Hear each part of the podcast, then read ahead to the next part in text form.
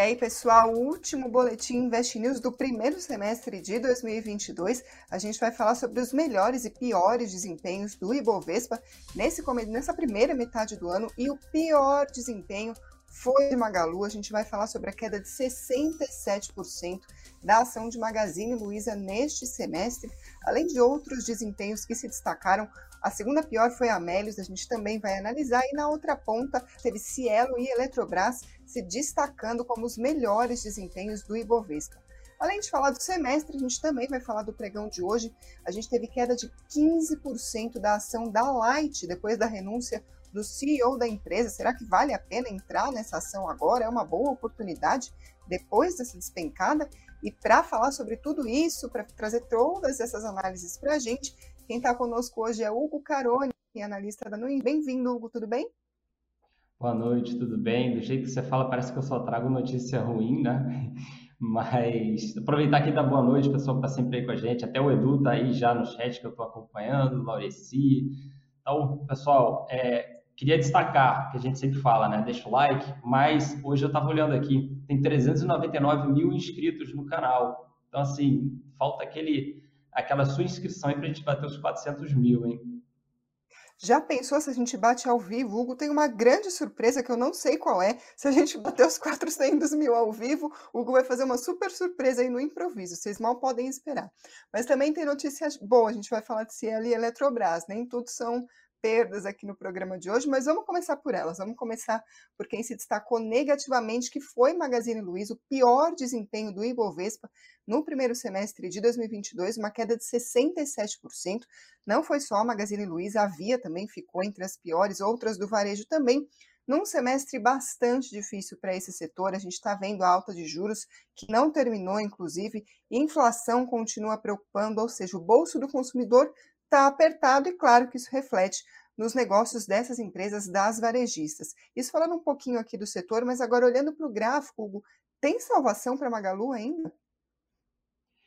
É, tem... salvação é uma palavra muito forte. É, acho que vai além da fé, mas pelo menos a gente, eu fico um pouco mais tranquilo, que era um, um ativo que o pessoal era muito otimista e, a gente já falava há um bom tempo que ele poderia chegar nessa casa dos dois reais, que era algo muito pessimista, concordo. Talvez não fosse nessa intensidade que a gente acabou é, acompanhando, poderia ter sido algo mais tranquilo. No meio do caminho, eu até esperava que ele desse uma, né, uma respirada, um ar de esperança para depois realizar. Né? Ele acabou né, seguindo uma pressão vendedora muito né, expressiva Vou colocar na tela para vocês, para quem é, quer entender o porquê que foi mencionado dessa região aí, mais ou menos dos dois reais. É, e é algo muito simples, tá? Talvez algumas pessoas não compreendam, mas vale dar uma estudada, que é a referência das correções de Fibonacci, que está aqui na tela. E aí o destaque está justamente aqui, ó. É simplesmente a primeira faixa de Fibo que, que o papel teria que estar tá vindo buscar, que é essa região aqui, ele nem chegou a encostar, está muito próximo. Quem quiser o valor cravado, está dando R$ 2,06. É, e era um ativo desde que ele tinha uma, teve uma alta bastante expressiva, eu já tinha destacado que, mesmo com a queda do Covid, que foi uma queda né, muito expressiva para o mercado como um todo, não só para a Magazine Luiza, ela não tinha nem chegado a testar o que a gente chama aí dessa primeira faixa de Fibonacci. Né? Então, e é algo normal para o comportamento do ativo. Agora, você perguntou com relação, tem esperança e tudo mais? O problema que a gente tem que entender é o seguinte, as faixas de FIBO, se a gente são três faixas, tá? Estou marcando as três para vocês aqui. Então, a primeira é R$ 2,06, depois 92 centavos e a pior ali não 41 centavos. É, não quero né, aterrorizar muito o pessoal, porém são as referências normais para o mercado oscilar, como a gente fala, né? Você não segue em tendência de alta, né? em linha reta, você precisa oscilar. A gente está olhando aqui o macro, né? a história inteira da empresa vindo ali de 2011 até hoje. Então, se realmente no macro, no longo, ela fosse recuperar e tudo mais, o normal é que ela corrija entre essas três faixas. Então, a gente já está chegando na primeira, possível reação, depois a segunda, são as três faixas. A grande questão é essa. Então, é, ele precisa, e aí que eu mencionei a questão do, do risco, né? é, o ativo ele é obrigado a parar nessas três faixas e, e dali mudar e para o topo histórico? Não, não necessariamente. Eu posso depois até mostrar que a gente vai falar de correndo de cash e eu mostro nela que ela perdeu essas referências e continuou realizando. Porém, é um parâmetro que, se o ativo no longo prazo for realmente para respirar, voltar a ter um bom desempenho, a faixa que você deve ficar de olho é, é nessa região. Então, quem quiser ser né, minucioso ali, né, certinho do 206, a gente já chegou muito perto, sendo que a gente alertava sobre esse valor por volta lá dos 16, 15 reais, eu não lembro muito bem, mas bem, bem acima do valor atual. E proporcionalmente, para a gente entender aqui um pouquinho mais é, de uma forma simples, né? É, na matemática, a realização que a gente tem atual, ela supera 90% de queda do topo histórico, não falando aqui do programa, que a gente está falando aí do primeiro semestre, que aí tem uma queda de 70 e pouco, se não me engano. Então, do topo histórico, a gente tem uma queda superior a 90%. E aí, você for imaginar que o ativo está agora a 2,34, se ele se valorizar 100%, ele vai a R$ 4,68 e ele vai continuar numa queda bastante expressiva no contexto dele aí, desde o longo prazo. Então, é, para quem gosta de especular um pouco mais, a gente está nessa região que sim chama atenção. Agora, né, não esquece, se quiser ser criterioso, 2,06, sendo que o ativo está 2,34, até ali tem mais aí uns 15% aí pela frente que ele poderia vir a corrigir. Hugo, só dar um, um passinho para trás aqui, só para situar quem está chegando agora. Você mencionou o, o nosso amigo Fibo, para quem não está familiarizado com isso, com Fibonacci, se você pudesse explicar rapidamente esse conceito e como que se aplica, então, o caso de Magalu nele? Tá, na referência, deixa eu botar na tela que acho que vai ficar mais fácil vocês entenderem. Da referência do estudo, o que, que é básico, assim, falando rápido, né, que ela pediu para o seu objetivo. Você considerar os números de FIBO, você dividiu a referência anterior, você sempre vai retornar a um mesmo valor que é de 61,8. Tá? E 61,8 está aqui, ó. É que está bem pequenininho para vocês, tá? Isso aqui é a referência 61,8 de todo o movimento de alta, né, considerando a mínima histórica até o topo histórico. E quais são as duas outras referências que eles consideram?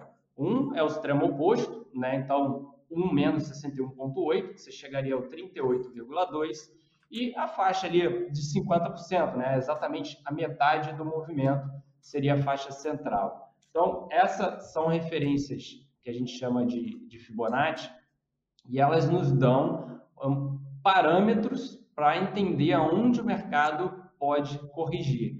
A de 50%, eu acho que assim, a forma mais simples da gente entender é, você comprou um ativo, se valorizou 100%, eu acho que é um fator muito psicológico. E ele depois se desvaloriza 50%, supondo né, que você tenha né, comprado no melhor preço e saído no melhor preço, 50% é assim, maravilhoso, poxa, né, saí do ativo, estou comprando pela metade do preço.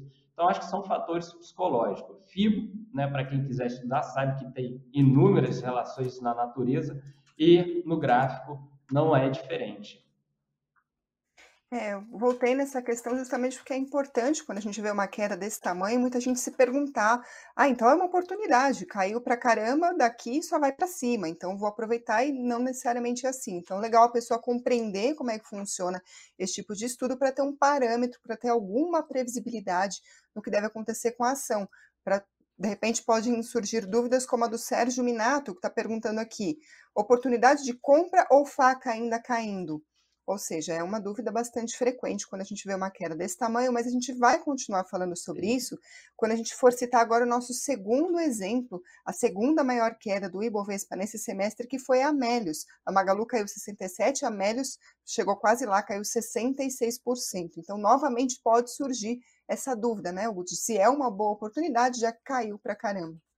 Sim, e aí foi, como você mencionou, eu comentei anteriormente, né? Ela vai ser um exemplo que eu vou usar o FIBO e vocês vão perceber que né, a gente passou direto dessa referência e, e não é uma regra, mas é um parâmetro de mercado que a gente tem. Vou usar o mesmo critério, tudo bem que o histórico da, da Cash ela é um histórico menor, mas esse aqui são os parâmetros. Eu peguei até então o que era o ponto mínimo do ativo e o ponto máximo, para saber aqui onde seriam regiões de possível reação do mercado. Parece pouco, exceto de 50%, que foi praticamente nula. Né? A primeira referência, o ativo de fato reagiu, ele não superou o topo histórico, mas ele teve uma reação, então isso significa que você teve né, agentes do mercado atuando muito mais na compra do que na venda.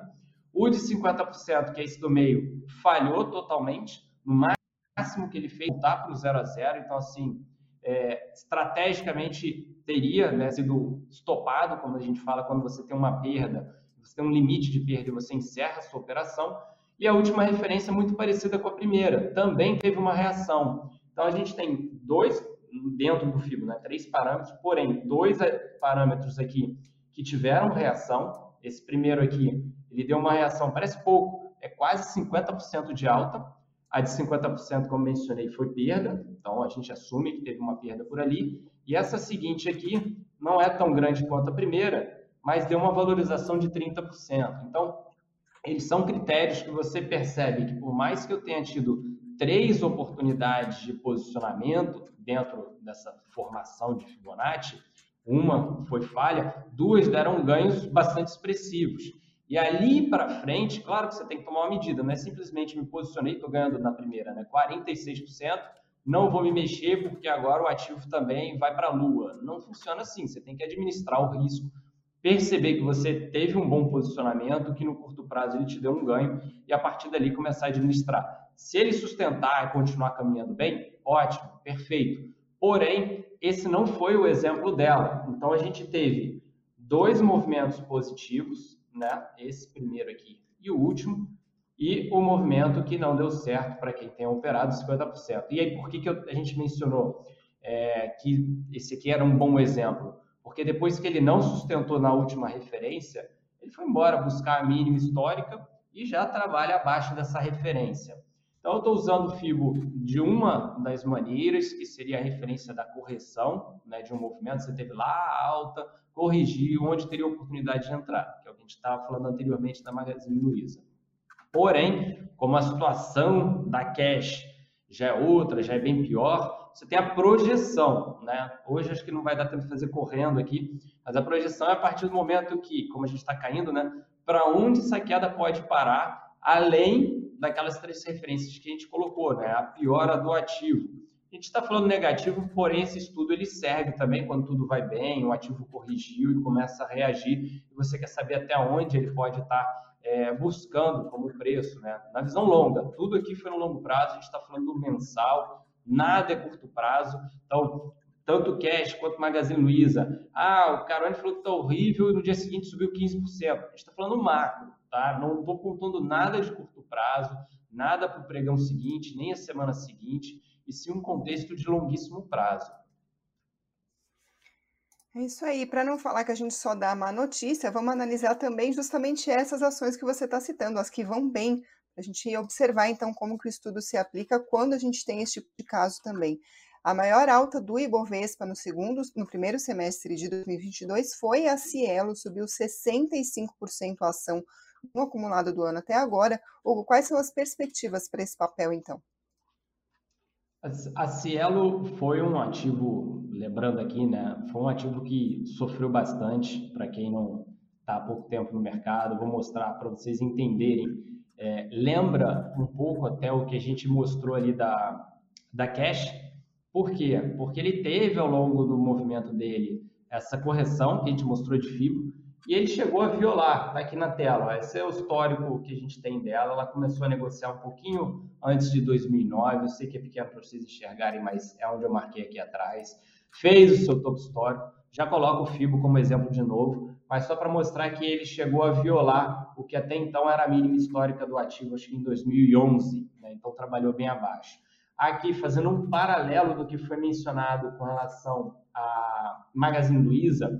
Lembra eu falei, ah, um ativo que cai 90%, né? no curto prazo, se ele se valorizar 100%, pouco isso vem a representar sobre né, a região de topo histórico. Então, você tem uma referência aqui da Cielo que caiu 90%, não na mínima, que na mínima foi bem, bem pior. Ele aqui 90%, deixa eu pegar a mínima para vocês, valor aproximado, tá? Que eu não estou pegando certinho do topo e da mínima, deu quase 92% de queda. E aí, como você está mencionando que foi o melhor ativo no, no semestre, eu estou pegando um pouquinho antes do semestre, onde foi a mínima histórica dele, para a máxima desse mês. E o ativo teve uma valorização de 112%, então um pouquinho mais. Então você percebe que parece né, é, pouca coisa dentro do macro, né, porque o macro, se a gente for voltar para o topo histórico, para a cotação atual, está numa queda ainda de 80 e poucos por cento. Né? Então, essa relação que eu mencionei, quando você está caindo 90% e tudo mais, é claro que você tem que ter critérios, né? não dá para ser a qualquer empresa, você tem que avaliar, porque uma valorização de 100% pouco vai representar de toda aquela queda que ele teve, e eventualmente, e aí como alguém mencionou da faca caindo, sim, tem um risco altíssimo, faca caindo, então se for para alocar alguma coisa nesse tipo de contexto, que é o atual da Magazine Luiza, ele tem que ser um, um valor financeiro muito baixo, muito baixo. E isso é diferente de quem já vem lá atuando no ativo, querendo fazer preço médio. Não, a atuação desse contexto de estratégia seria só a partir dos 90%. Né? Então, tudo que aconteceu antes tem que ser desconsiderado. E se você fosse pôr isso em prática, né, não mistura as coisas. Então, deixa eu tentar correr para mostrar o Fibonacci aqui, senão não vai dar tempo. É, deixa eu botar no semanal aqui porque senão a outra referência vai ficar muito ruim para a gente enxergar. Uh, prometo que eu faço voando aqui para gente. Vamos lá. É até bom que hoje, então, acaba sendo uma referência, uma não, né? Várias referências aí com FIBO. A gente tem aqui, ó, a primeira faixa de FIBO desde lá da mínima até o topo histórico. Tem uma diferençazinha aqui, tá? É, acabei não pegando a máxima certinha. A 50% e a última região. Então, a primeira até deu um ganho para referências curtas. Eu vou medir e falo para vocês quantos por cento. Bem pouquinho. A de 50, mais uma vez, falhou aqui. Ela até passou, depois ficou positiva, mas eu prefiro dizer que eu consideraria um stop para mim nessa referência. E a última foi a que atuou melhor. Então, percentualmente, quanto que a gente está falando? Vamos lá para a primeira. A primeira não foi muita coisa não, mas só para a gente ter uma ideia. A primeira deu ali uns 27, 28%.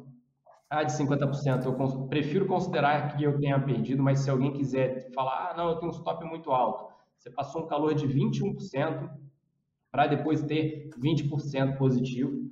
Eu consideraria essa uma perda. E a última, essa que foi a mais bonita, chegou a ter uma valorização aí de 49%, não dando calor nenhum, né? Ele praticamente cravou a linha e reagiu. Depois, mais uma vez, como a gente falou de cash, né, não precisa é, considerar que o fato de ter chegado aqui, ele vai ter que romper topo histórico porém é uma oportunidade de curto prazo de posicionamento. Então depois não sustentou e seguiu a realização aí para a Cielo. É, a Cielo, então, mostrando a importância da gente olhar o histórico, porque se a gente pega só a primeira notícia, subiu 60%, mais de 60% num semestre, parece super promissora. E quando a gente olha, então, mais para trás para fazer esse prognóstico, a gente vê que a história pode ser bastante diferente. Outro destaque positivo do Ibovespa foi a Eletrobras, tanto no papel 6 quanto 3. Uh, ah, vamos falar do 6, que subiu mais, acabou sendo a segunda maior valorização do Ibovespa neste primeiro semestre, subiu 47%, mercado bastante animado com a privatização da empresa, que finalmente saiu. Agora, no gráfico, Hugo, a gente tem como ver exatamente o ânimo quando aconteceu a privatização da Petrobras, a alta foi tão expressiva, marcante assim, graficamente? É, a, o primeiro pregão mesmo foi aquele que até assustou o pessoal, né? Que é a abertura em si foi uma abertura negativa. É, deixa eu botar na tela. Eu vou acabar usando a referência aqui pelo pelo Profit, porque ele tem um histórico maior para quem for pesquisar, usar o TradingView, que é uma referência gratuita, né? É, no Profit, no caso, a gente tem um histórico maior. Então, a data aqui, primeiro dia, né? Sabendo quanto que foi a oferta e tudo mais, o primeiro pregão foi esse aqui. Foi um pregão já abrindo, né, com queda, abertura do dia aqui, fechou pesado, para depois ficar quietinho no dia seguinte e aí sim começar a ter uma reação. Então, só para a gente ter uma ideia, lá atrás, então, quando foi anunciado, ele abriu caindo 3,5%, fechou o dia caindo 6,5% mais ou menos, depois caiu mais um pouquinho no dia seguinte, uns quase 9%, e agora sim, né, reagindo trabalhando aí uns 10% acima dessa região.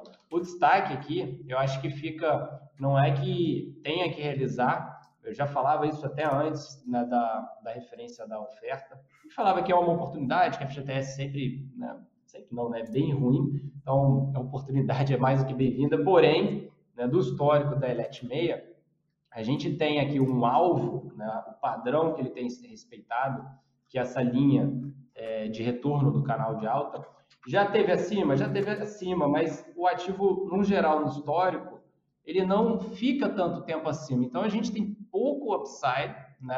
É pouco modo de falar, tá? Proporcional ao que ele poderia corrigir. Então, um pouco aqui, para quem estiver curioso, a gente está falando aí mais ou menos uma alta de uns 20%, tudo mais, que é bastante, né? Porém, tendo um risco de um downside aí de uns 60%. É, não espero que aconteça, por enquanto a gente está acima das médias, isso não só no mensal, no semanal, que é o médio prazo, curto prazo também. Então, ah, vai cair 60. Não é isso, é relação de risco-retorno só que a gente precisa entender que nesse momento, pontualmente, não é assim algo né, extremamente interessante. É diferente do ativo chegar de fato lá naquela região inferior que eu mostrei ali do, do gráfico, está bem longe do valor atual. Aí sim, você teria uma relação de um possível upside bastante expressiva é, se comparado ao seu possível risco. Então, assim, o ativo, por enquanto, sim, segue né, positivo curto, médio e longo, é, mas não tem tanto chão assim a princípio. Tá? Só de curto prazo para chamar atenção, é, caso venha ter uma correção, a máxima anterior que a gente rompeu, é, vou dar valor aqui para facilitar a vida de vocês, por volta dos R$ 44,50, é LET meia, tá? É uma região que, se corrigir para ali, deveria voltar a ter força compradora, né? um número maior de comprador do que vendedor, e o ativo conseguir reagir novamente e caminhar positivamente, né? oscilando normal, topos e fundos ascendentes. É, vamos continuar acompanhando, a julgar pelas mensagens no chat aqui, a, o sentimento majoritariamente é de otimismo com relação à Eletrobras. O Paulo William está dizendo que só vende as ações Elet 3 nunca. É, então, enfim, vamos continuar acompanhando para ver se vai de fato se consolidar esse movimento de alta. O Paulo também diz que a Eletrobras é uma lancha solta que estava amarrada no cais e agora vai embora. Então, fica aí registrada a opinião do investidor. A gente, claro, continua acompanhando, informando vocês por aqui. Vamos embora, que ainda tem bastante coisa para falar no programa, embora ele esteja acabando, mas vai caber, pessoal, vai caber todo o conteúdo. Falar do resumo de notícias que mexeram com o mercado hoje, começando pelos Estados Unidos. Novamente foi dia do mercado ficar preocupado com os riscos de recessão Nessa que é a maior economia do mundo, os Estados Unidos, isso acaba impactando negativamente os mercados financeiros. A notícia de hoje foi que os gastos dos consumidores, que é mais ou menos dois terços de todo o PIB dos Estados Unidos, subiram 0,2% em maio. Esse dado foi divulgado mais cedo pelo Departamento do Comércio e foi o menor avanço em cinco meses. Eles também revisaram o dado que tinha sido divulgado de abril, Uh, foi aumento de 0,6%, ou seja, uma piora, porque na divulgação anterior tinha sido 0,9%. Além disso, o dado de maio veio abaixo do esperado pelo mercado. Economistas consultados pela Reuters projetavam uma alta de 0,4%, ou seja, acima do 0,2% que a gente viu efetivamente na divulgação. Além disso, qual é o cenário por lá? A inflação manteve a tendência de alta em maio. O índice PCE, que é o indicador um dos principais indicadores de inflação por lá, subiu 0,6%, acelerou então, portanto, porque em abril tinha ficado em 0,2%. Um outro relatório também do Departamento do Trabalho hoje disse o seguinte: os pedidos iniciais de auxílio-desemprego caíram para 231 mil na semana que terminou em 25 de junho, ficou acima do esperado, a expectativa era de 228 mil, ou seja, os pedidos de auxílio-desemprego vindo acima do esperado. Novamente, o indício de que a economia dos Estados Unidos pode estar, de fato, demonstrando sinais de fraqueza, preocupando, portanto, o mundo todo. Aqui no Brasil, mais cedo a gente teve notícias sobre a nossa taxa de desemprego, ficou em 9,8% no trimestre imóvel de março a maio de 2022. Os dados foram divulgados pelo IBGE esses 9,8 significam uma melhora na comparação com o trimestre anterior, de dezembro de 2021 a fevereiro de 2022. Nesse período tinha sido de 11,2% a taxa de desemprego. Portanto, passamos de 11,2 para 9,8. E caiu mais ainda se a gente comparar com o mesmo período de 2021, tinha sido de 14,7% de desemprego no ano passado. Além disso, a taxa de desemprego, essa de 9,8%, foi a menor taxa de desocupação para um trimestre encerrado em maio desde 2015. Ah, agora, essa é a boa notícia, a gente vê o desemprego caindo, agora tem um porém, sempre tem um mais aí nesses dados, que é o seguinte, o rendimento habitual do trabalho ficou em R$ 2.613, ou seja, o rendimento do trabalhador na média ficou por aí. Isso significa uma estabilidade na comparação com os três meses, com o trimestre anterior, mas na comparação com o ano passado caiu 7,2%, ou seja, a gente tem menos gente desempregada, a taxa de desemprego está caindo, só que as pessoas estão ganhando menos se a gente comparar com o ano passado. Nesse cenário todo, vamos agora falar de fechamento do mercado. O dólar hoje subiu 0,78% a R$ 5,23. Agora, neste, neste mês, terminado hoje, subiu mais de 10% em relação ao real. No acumulado do primeiro semestre, caiu 6,14%. O Bitcoin, por volta das 18 horas, caía 6,96% aos 18.817 dólares. Agora trago uma informação da Bloomberg. O Bitcoin teve o pior trimestre em mais de uma década, caiu 58%, cenário difícil, portanto, para as criptomoedas. O nosso Ibovespa, principal indicador da Bolsa Brasileira, hoje caiu 1,08% aos 98.542 pontos. Neste mês, caiu mais de 11%. E no semestre, caiu quase 6% no acumulado, então, desses primeiros seis meses de 2022. Nos Estados Unidos também teve baixa, os principais índices de Wall Street caíram hoje, também preocupados aí com o cenário de recessão nos Estados Unidos. Agora, uma informação importante: eles os, os, índices encerraram um mês e trimestres uh, no, nos piores uh, patamares dos últimos anos. Todos os três principais índices de ações dos Estados Unidos terminaram o mês de junho e o segundo trimestre em território negativo, e o S&P 500, que é um dos principais indicadores, teve a maior queda percentual no primeiro semestre desde 1970, informação da agência de notícias Reuters. Agora falando de ações, no pregão de hoje quem liderou as perdas do dia foi a Via, caiu 8,3%, CSN 6,42% e Semin, que é a CSN Mineração, hoje caiu 6,31%. Na outra ponta, Fleury disparou mais de 16% depois de informar que acertou a aquisição do Instituto Hermes Pardini. A Pivida subiu 3,8% e a ação da Vivo 3,03%. Ainda falando sobre esse semestre, a Magalu, como a gente viu, liderou as perdas do Ibovespa, caiu 67%, a Amélios caiu 66%. No terceiro lugar, no acumulado do semestre, ficou a Via, que perdeu 63% no acumulado nesse período. Na outra ponta, a gente teve Cielo, subiu 65%, Eletrobras subiu 47% no papel 6 e 40% no papel 3. Agora, para encerrar aqui o programa de hoje, a gente tem que falar de Light, que teve uma despencada no pregão de hoje de 15%. Isso um dia depois do anúncio de que o presidente da empresa, Raimundo Nonato Alencar de Castro, renunciou ao cargo, segundo informações da própria empresa, por motivos pessoais. E agora Wilson Martins vai comandar a Light de forma interina. De qualquer forma, a gente viu o estrago aí nas ações da empresa, mais de 15% num só dia. Hugo, novamente te faço a mesma pergunta. Uma queda tão grande é oportunidade ou tem sinais de cuidado? Tá, vamos correr. A Light é bem complicada. É, o pessoal que acompanhava aí na época da live tudo mais sabe que eu não, sou fã dela, mas vamos lá.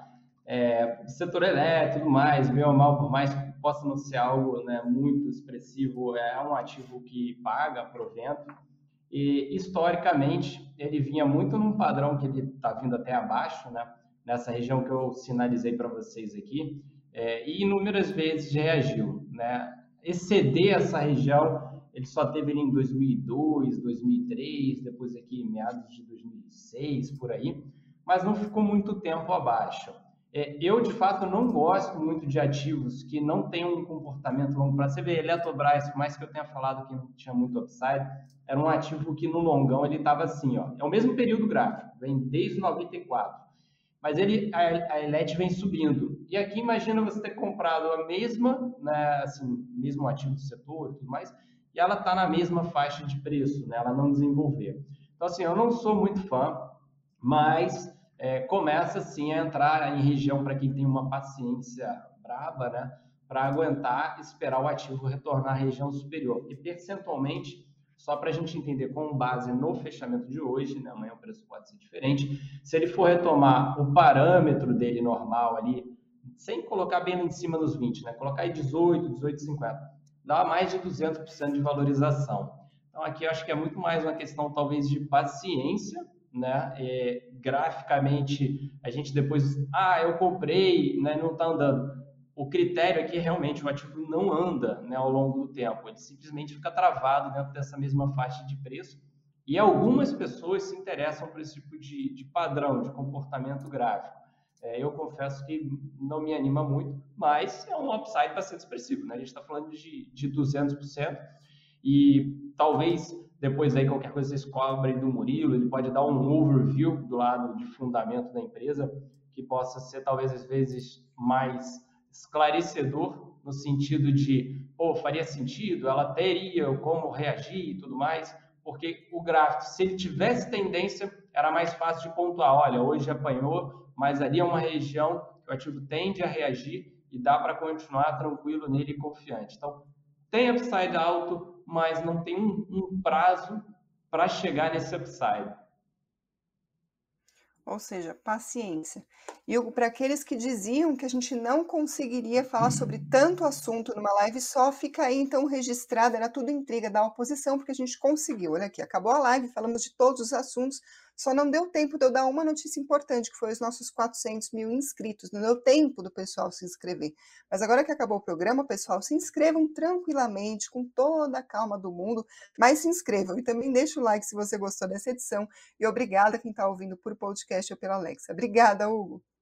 De nada, quero aproveitar aqui e dar um parabéns para Vanessa Santana, aniversário dela hoje aí, ó. O pessoal dando os parabéns nela no chat aí. Parabéns, Vanessa. Obrigada. Tchau, tchau.